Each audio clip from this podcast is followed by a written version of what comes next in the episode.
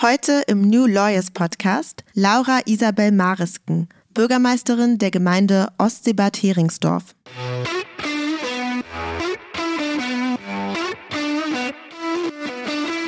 Mein Ansatz war, ganz viel in den Dialog mit den Menschen zu treten. Ich habe an über 1000 Türen geklopft und habe die Menschen gefragt. Ich habe ja kein Parteiprogramm oder irgendwas gehabt, habe sie einfach schlichtweg gefragt, wie stellen Sie sich hier eine gute kommunale Zukunft vor? Was sind die Punkte, was sind die Bauprojekte, was hier nicht stimmt?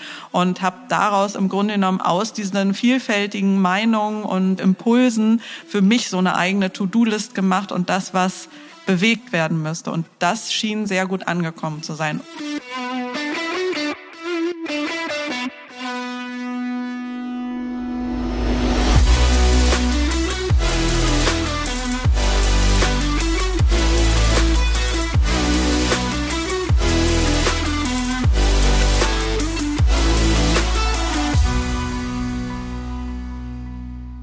Herzlich willkommen zu New Lawyers dem Interview-Podcast von Talent Rocket. Mit mir, Alicia Andert. Laura Isabel Marisken ist Juristin und seit August 2019 Bürgermeisterin der Gemeinde Ostseebad Heringsdorf auf der Insel Usedom. Und das als Parteilose mit Anfang 30.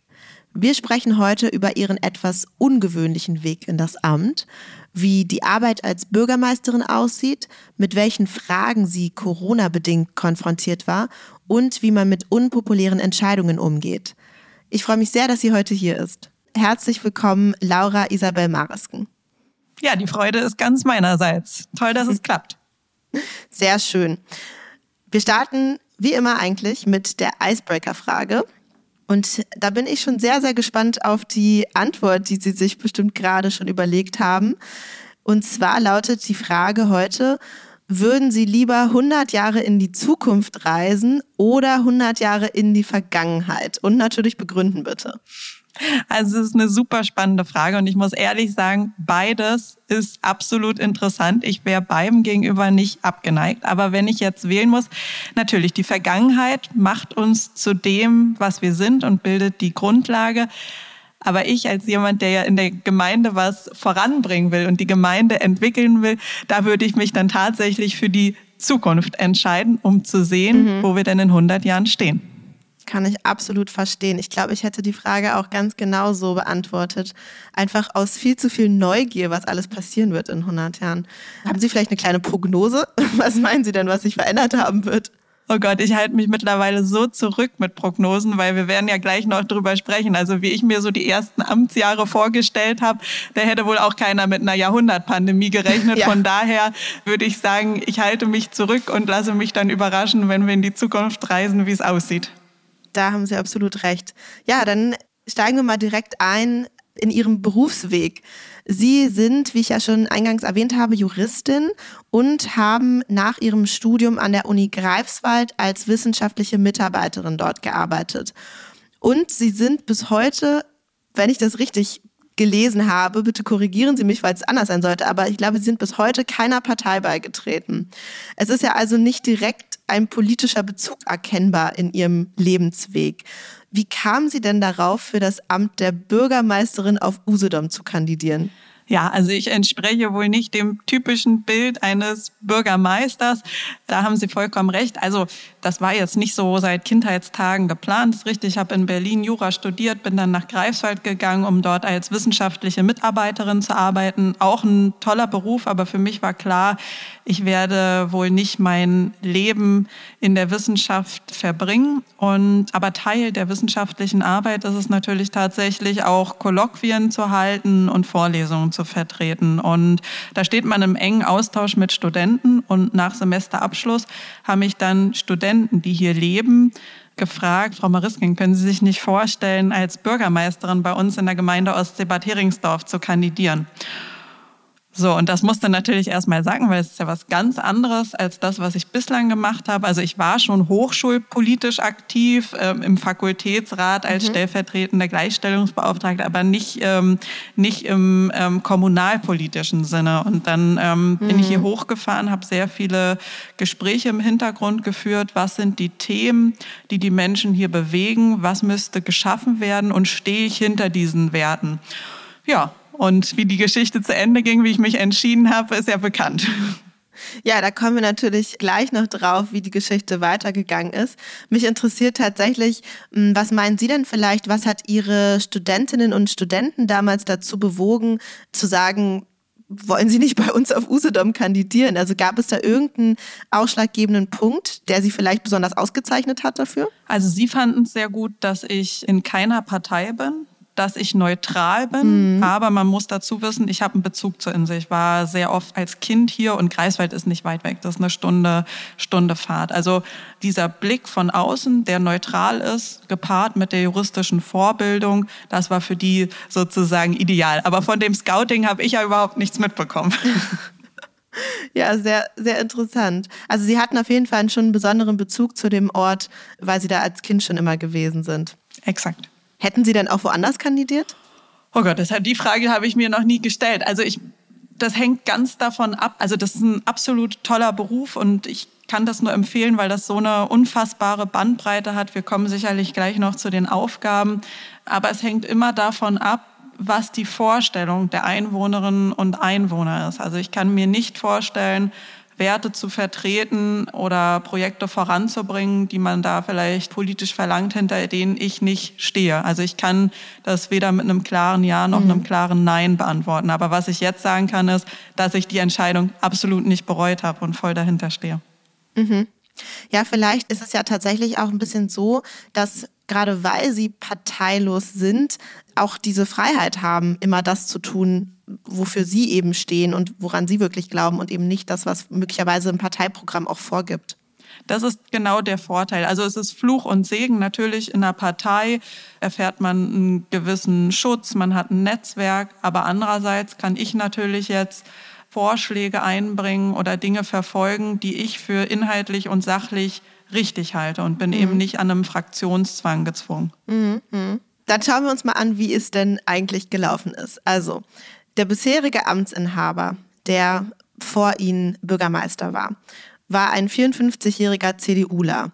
Und sie waren zu dem Zeitpunkt, als sie angetreten sind gegen ihn, eine 31-jährige Parteilose. In gewisser Weise kann man sagen, es ist eigentlich ein totaler Gegenentwurf. Ist es so? Und was meinen Sie, wie es dazu kam, auch aus Sicht der Einwohnerinnen und Einwohner? Denn Sie haben die Wahl ja gewonnen, bekanntermaßen.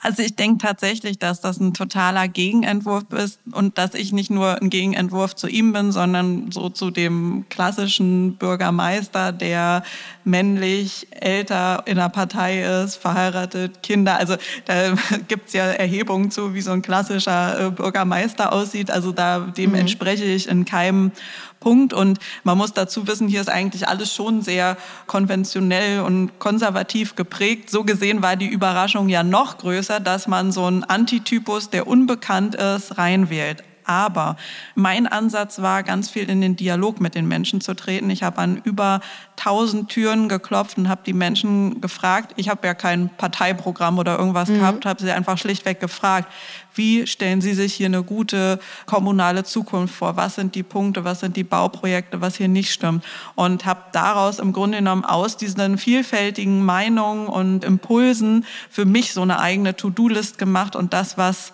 bewegt werden müsste. Und mhm. das schien sehr gut angekommen zu sein. Und der zweite Punkt war eben gerade dieses, ich bin nicht verwandt, verschwägert, verstrickt oder irgendwie äh, politisch, parteilich gebunden, sodass es tatsächlich um eine gute Entscheidung für den Ort geht und nicht um andere Erwägungspunkte. Mhm. Ja, es macht sehr viel Sinn, wie Sie das gerade so beschreiben und ist ja vielleicht sogar auch für andere Politikerinnen und Politiker ein sinnvolles Vorgehen, einfach mal in den ganz direkten Bürgerdialog zu gehen und zu fragen, was ist es denn jetzt konkret, unabhängig von Parteiprogrammen. Kann ich mir sehr gut vorstellen, dass die Leute das gut fanden.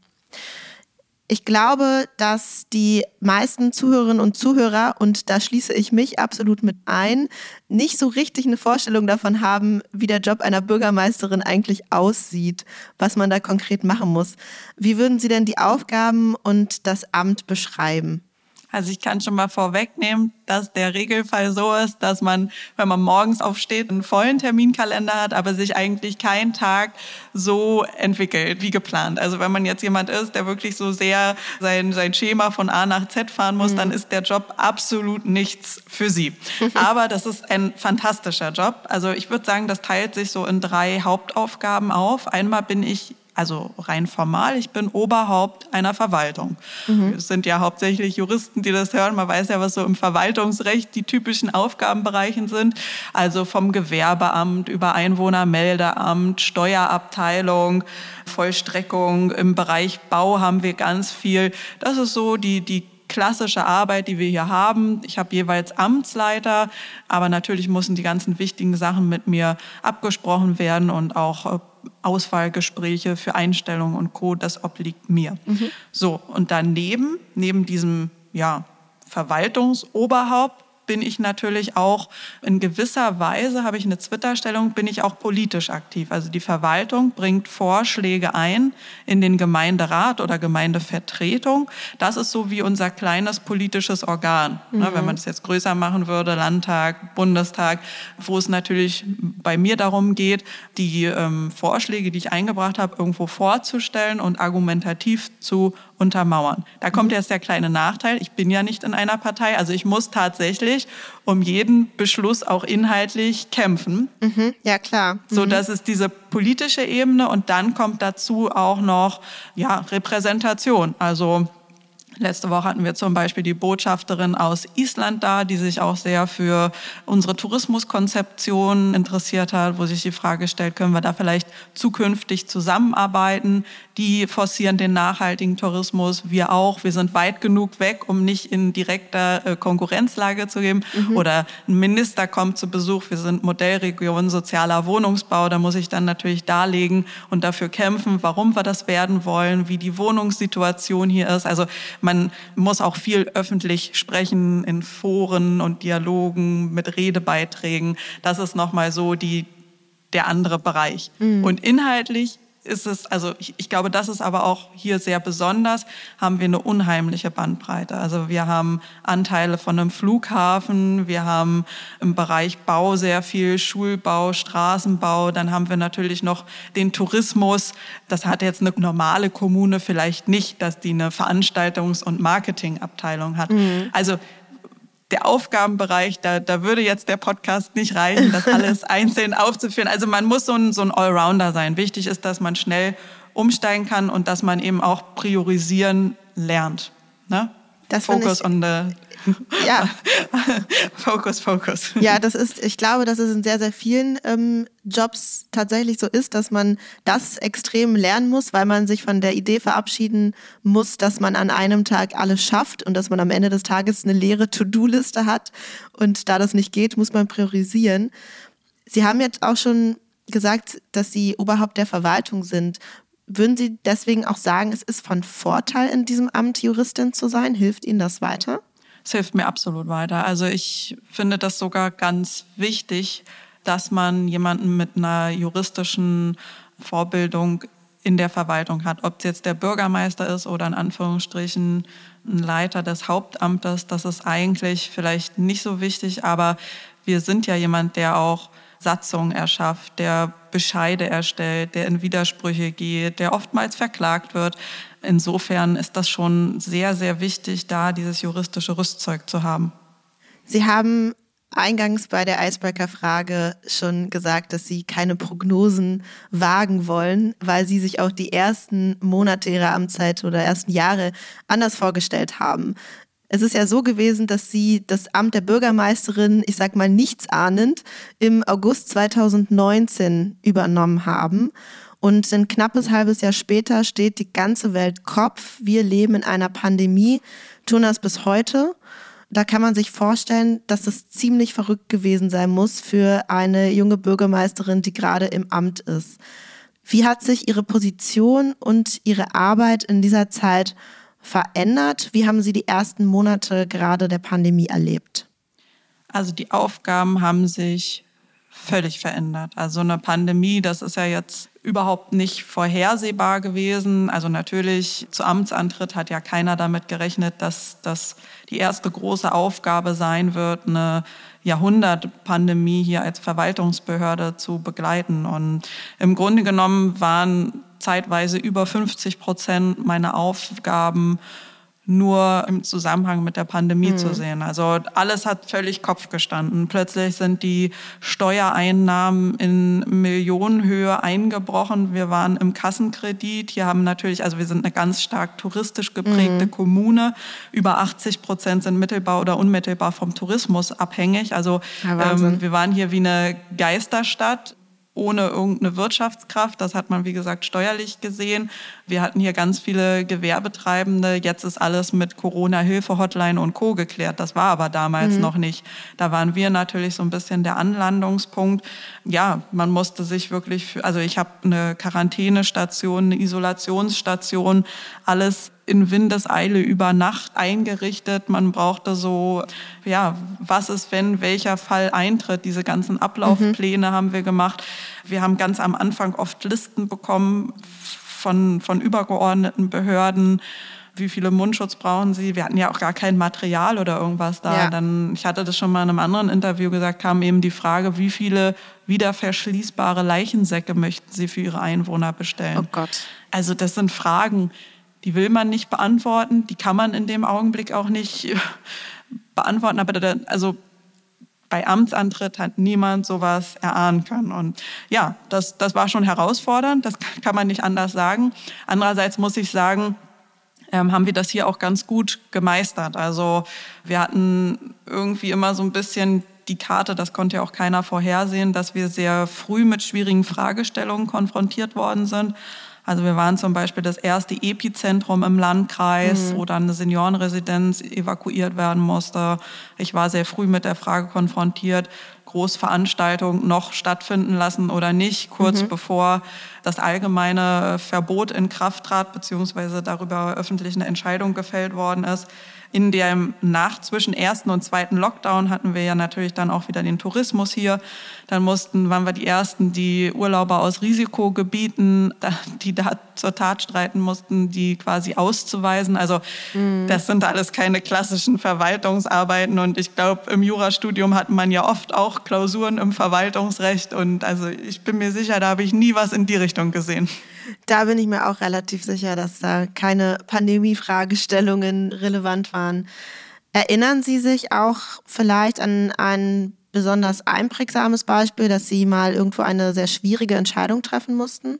Ja, also im Grunde genommen war man ja tagtäglich vor schwierige Entscheidungen gestellt. Ähm, gerade dieses Großevent am Anfang der Pandemie, wo 40 bis 60.000 Zuschauer bei uns bei so einem Schlittenhunderennen ja, dieses Großevent haben stattfinden lassen wollen, da eben dann auch die unpopuläre Entscheidung zu treffen, das wird so nicht sein, das mhm. kann ich nur verantworten, indem wir die Sicherheitsvorkehrungen ganz, ganz massiv hochschrauben. Und da hat es natürlich auch am Anfang riesige Kritik äh, gegeben, dass mhm. ich Panik machen würde und so weiter. Ich meine, das kippte dann eine Woche später schon, weil dann war eben klar, das war die richtige Entscheidung, auch aus virologischer und medizinischer Sicht.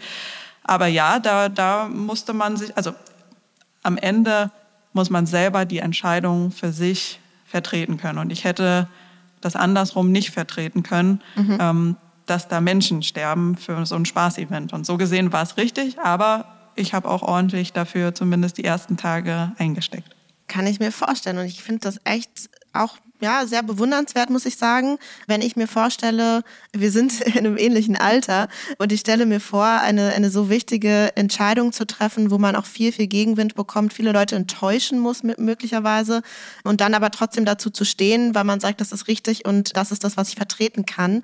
Das, das lernt man ja nicht. Das lernt man eigentlich wahrscheinlich erst, wenn man es dann tatsächlich macht. Gab es denn auch Momente während dieser Zeit, also jetzt gerade während der Pandemie, in denen Sie vielleicht bereut haben, das Amt übernommen zu haben? Nein, überhaupt nicht. Also ich kann nur sagen, es war anders als gedacht, die ersten zwei Jahre im Amt. Aber ich habe das nicht bereut und ich bin auch mit dem Bewusstsein angetreten, dass das nicht alles so planbar ist und alles immer läuft, wie man sich das vorstellt im Leben. Und das war alles sehr herausfordernd. Aber ja, also der Job gibt einem einfach unheimlich viel zurück. Nein, ich bereue das. Also ich habe das bislang wirklich noch keinen Tag bereut. Das ist schon mal gut. Wie ist denn die Lage heute in Ostseebad Heringsdorf? Wie hat sich das verändert jetzt in den letzten Monaten? Wir wissen ja alle, die Zahlen sind ja tendenziell runtergegangen. Das Wetter ist gut. Ist der Tourismus zurückgekehrt? Wie sieht es jetzt aus? Also derzeit brandet hier wieder das Leben. Wir haben Ferien und damit ist hier Hochsaison. Es ist natürlich etwas anders. So ein paar einzelne Teststationen stehen hier noch. Man muss euch noch vor Anreise testen lassen. Aber ansonsten ist noch im Innenraum bei uns Maskenpflicht, also im Restaurant und Co. Aber alles andere ist weitgehend gelockert. Also wenn ich über die Promenade laufe oder an den Strand gehe, das ist schon manchmal denkt man, oh Gott, das ist jetzt aber wieder schnell gegangen, weil mhm. es dann jetzt doch sehr schnell wieder dieses normale, gewohnte Leben zurückgekehrt ist. Mhm. Und was ich besonders schön finde, ist natürlich, wir sind hier in der Grenzregion, also von Aalbeck aus. Der nächste Ort ist schon polnisches Territorium, das ist Swinemünde und das war ja auch in Pandemiezeiten. Also zeitweise haben sogar die Polen die Grenze zugemacht und standen da mit Maschinengewehr und Sturmhaube in einem Bereich, was, wo ja eigentlich so dieser normale Austausch ist. Also man, mhm. man merkt ja, also das ist wie gesagt der, der, der nächste Ort, wo man auch zum Einkaufen hinfährt, dass jetzt nicht mehr dieses soziale Leben so abgeschottet und abgeschnitten ist. Das ist ein ganz tolles Gefühl. Also derzeit läuft sehr gut. Mhm. Aber wir wissen natürlich nicht, was kommen wird. Und da, also wir halten alle Teststrukturen vor. Meine kleine Isolations- und Quarantänestation bleibt auch weiterhin so eingerichtet. Wir hoffen das alle nicht, aber ich möchte immer, ich bin lieber einmal mehr vorbereitet als einmal zu wenig. Mhm. Ja, absolut. Wir wissen natürlich alle nicht, wie sich die nächsten Monate entwickeln werden. Wenn man sich erinnert an letztes Jahr im Sommer, da gab es auch einige Momente, wo man die Pandemie eigentlich schon vergessen hatte. Und dann kam sie in voller Härte wieder zurück. Und das wissen wir natürlich auch jetzt nicht. Das heißt, ja, wie, wie blicken Sie denn gefühlsmäßig in die Zukunft trotz all dieser Unsicherheiten? Also ich habe da schon Bedenken, gerade weil bei uns die Wirtschaft natürlich so, wir sind eine wirtschaftliche Monokultur, die vom Tourismus abhängt. Und wir kommen gerade aus einem Lockdown, wo äh, der Wirtschaftszweig, der hier wie gesagt 80 Prozent mittelbar oder unmittelbar ausmacht, über 200 Tage auf Null gefahren war. Das heißt, diese Saison startet sehr, sehr schnell. Aktuell sind wir noch bei minus 60 Prozent der Übernachtungen zum Vorjahr, was ja mhm. auch schon eine Pandemie war. Und man muss sich immer das so vorstellen. Im Sommer wird hier sozusagen Geld verdient und das ist aber ein Polster, der muss, das muss reichen für den Winter. Mhm. Und dieses Polster hat jetzt schon mal viel weniger Zeit zum Anwachsen. Es wird aus dem letzten über 200 Jahre andauernden Lockdown schon zusammengeschmolzen sein. Und wenn wir jetzt wieder Richtung Herbst in einen Lockdown gehen sollten, der früher beginnt als sonst die Off-Season, dann habe ich die große Angst, dass das viele Insolvenzen nach sich ziehen wird. Wie gehen Sie damit um? Suchen Sie da bereits jetzt den Dialog? Überlegen Sie sich jetzt schon Maßnahmen dafür? Also wir haben hier ein sehr intensives Hygiene- und Sicherheitskonzept, was sogar, also das ist aber auch im Zusammenhalt mit den Unternehmerinnen und Unternehmern, mit den Hoteliers. Also das ist wirklich gut, dass hier an einem Strang gezogen wird und wir alle sagen, wir wollen den Fokus auf sicherem Tourismus, weil wir haben alle nichts davon, wenn hier ein Epizentrum ausbricht. Das heißt, da legen wir ganz besonderes Augenmerk drauf, hier einen Ausbruch oder eine höhere Inzidenz, wie auch immer man das formulieren möchte. Also wir tun alles, um das zu vermeiden. Und natürlich, perspektivisch, dazu hat man ja auch Gespräche dann teilweise mit der Landesregierung und Co., platziert man diese Gedanken schon, dass eben dementsprechend dann im besten Fall Hilfen zeitnah und unkompliziert für den Fall eines nächsten Lockdowns zur Verfügung stehen. Wir haben vorhin schon mal ein bisschen über Ihre Rolle und Sie als Gegenentwurf zum klassischen Bürgermeister gesprochen. Sie fallen natürlich im politischen Kontext auf, weil Sie relativ jung sind, weil Sie keiner Partei angehören und eben zuletzt auch dadurch, dass Sie eine weibliche Bürgermeisterin sind, was erstaunlicherweise nicht so häufig vorkommt. Das Magazin Katapult, was übrigens auch in Greifswald sitzt, habe ich gesehen, hatte da eine irgendwie lustige, aber leider auch sehr traurige Statistik aufgestellt, die nämlich zeigt, dass es in Deutschland mehr Bürgermeister mit dem Vornamen Thomas gibt als Bürgermeisterinnen. Sie sind ja nun in diesem Amt tätig und haben wesentlich bessere Einblicke auch in die Aufgaben und in die Strukturen. Was glauben Sie denn, woran das liegt, dass Frauen in diesem Amt so massiv unterrepräsentiert sind? Also die Fakten sind da schon erdrückend. Von elf Bürgermeistern ist nur eine eine Frau. Mhm. Und die Zahl ist jetzt nochmal, also prozentual sind es jetzt nochmal weniger geworden. Ich habe das auch gelesen. Das ist natürlich, also auch gerade, man spricht immer über Frauenquote und Weltfrauentag sieht man dann, wie viele EU-Abgeordnete es gibt und, und äh, im Bundestag, wie die Verteilung ist. Aber ich finde es auch schade, dass da das eigentlich größte politische Organ und das ist das kommunalpolitische Organ mit dem Gemeinderäten und den Bürgermeistern, dass das da so wenig im Fokus ist. Mhm. Also äh, deutschlandweit sind auch nur ein Viertel der Mitglieder des Gemeinderates mhm. Frauen. Bei mhm. Bürgermeistern, wie gesagt, jede jede Elfte ist nur eine Frau. Faktisch fragen Sie aber jetzt natürlich genau die falsche Person, die, die sich ja für das Amt entschieden hat und das bislang nicht bereut. Ich kann da nur Mutmaßungen anstellen. Ähm, es ist natürlich ein Job, der ja von der Arbeitszeit her schon intensiv ist. Es ist oft am Wochenende, es ist oft mhm. abends, es ist nicht gerade familienfreundlich. Mhm. Aber vielleicht ist das auch einfach eine Gewöhnungssache. Also ich hatte ganz am Anfang so ein naja, so ein Beispiel, was auch irgendwie lange noch in mir fortgewirkt hat, da war eine Schulklasse, hier eine Grundschulklasse, die wollten mal die Verwaltung sehen, das Rathaus und da hat man die so durchgeführt und ganz am Ende kam sie eben zu mir ins Büro. Und dann hat das eine Schulkind gefragt, na und wo ist denn jetzt der Bürgermeister? Also das war für das Kind irgendwie gar nicht vorstellbar, dass das jetzt die junge Frau sein könnte. Ja. Das, aber im anderen Zug finde ich es jetzt so schön, weil ich jetzt bei den Einschulungen natürlich auch jedes Jahr dabei sein durfte. Und für die Kids ist es jetzt schon total normal, dass das eine ja. junge Frau ist. Also vielleicht wird diese Frage irgendwann mal andersrum gestellt. Wo ist denn hier die junge Bürgermeisterin? Äh, ja, das ist natürlich ein, ein super Beispiel. Ich glaube auch total daran, dass es was damit zu tun hat, ob man auch schon andere Vorbilder in diesem Bereich hat und wie normal es irgendwie so wahrgenommen wird. Hatten Sie auch jemanden, eine Person, die Sie als, als Vorbild vielleicht gesehen haben oder wo Sie sich durch ermutigt gefühlt haben? Oder sind Sie einfach wirklich reingegangen und gesagt, so, ich mache das jetzt und egal, ob das schon mal irgendjemand vor mir gemacht hat? Zweiteres war es. Also ich, man sucht sich natürlich Inspiration und es gibt so viele tolle, kraftvolle Frauen. Es gibt aber auch tolle Männer, aber äh, da zieht man sich immer so sein Teil raus. Aber es gibt jetzt äh, nicht so ein Vorbild, wo ich sage, oh, das, das möchte ich sein, das möchte ich kopieren und da bin ich der Zwilling. Nein, das gibt's mhm. nicht. Okay. Eine letzte Frage sei mir noch gegönnt. Und zwar, Sie sind ja eigentlich gebürtige Berlinerin. Sie haben ja auch in Berlin studiert. Als Berlinerin, die ich ja auch bin, muss ich also mal fragen, kommen Sie irgendwann zurück in die Mutterstadt oder bleiben Sie Usedom jetzt treu? Also Usedom hat ja den Spitznamen Badewanne von Berlin. Also man, Berlin ist toll und wie gesagt, ich bin da aufgewachsen, zur Schule gegangen, habe da studiert. Das wird immer in meinem Herzen sein. Aber jetzt, jetzt kommt der andere Teil ich bin heute Morgen am Strand zur Arbeit gelaufen. Und da muss ich ehrlich sagen, hier gibt es schon ein paar Punkte, die äh, kann Berlin nicht bieten. Ich finde diesen, ich finde beides toll. Also ich fahre ja auch noch öfter nach Berlin, da wohnt meine Familie. Und solange ich von beiden etwas habe, bin ich hochzufrieden. Das war eine sehr diplomatische Antwort, die akzeptiere ich und ich bedanke mich für das tolle Gespräch. Vielen Dank, dass Sie da waren, Laura Isabel Marisken. Das war Laura Isabel Marisken. Ich freue mich natürlich, wenn ihr diesem Podcast folgt oder weiterempfehlt. Ihr möchtet bestimmte Gäste hören oder möchtet Feedback geben? Dann meldet euch gerne oder folgt dem Link, den ich euch in den Show Notes verlinkt habe.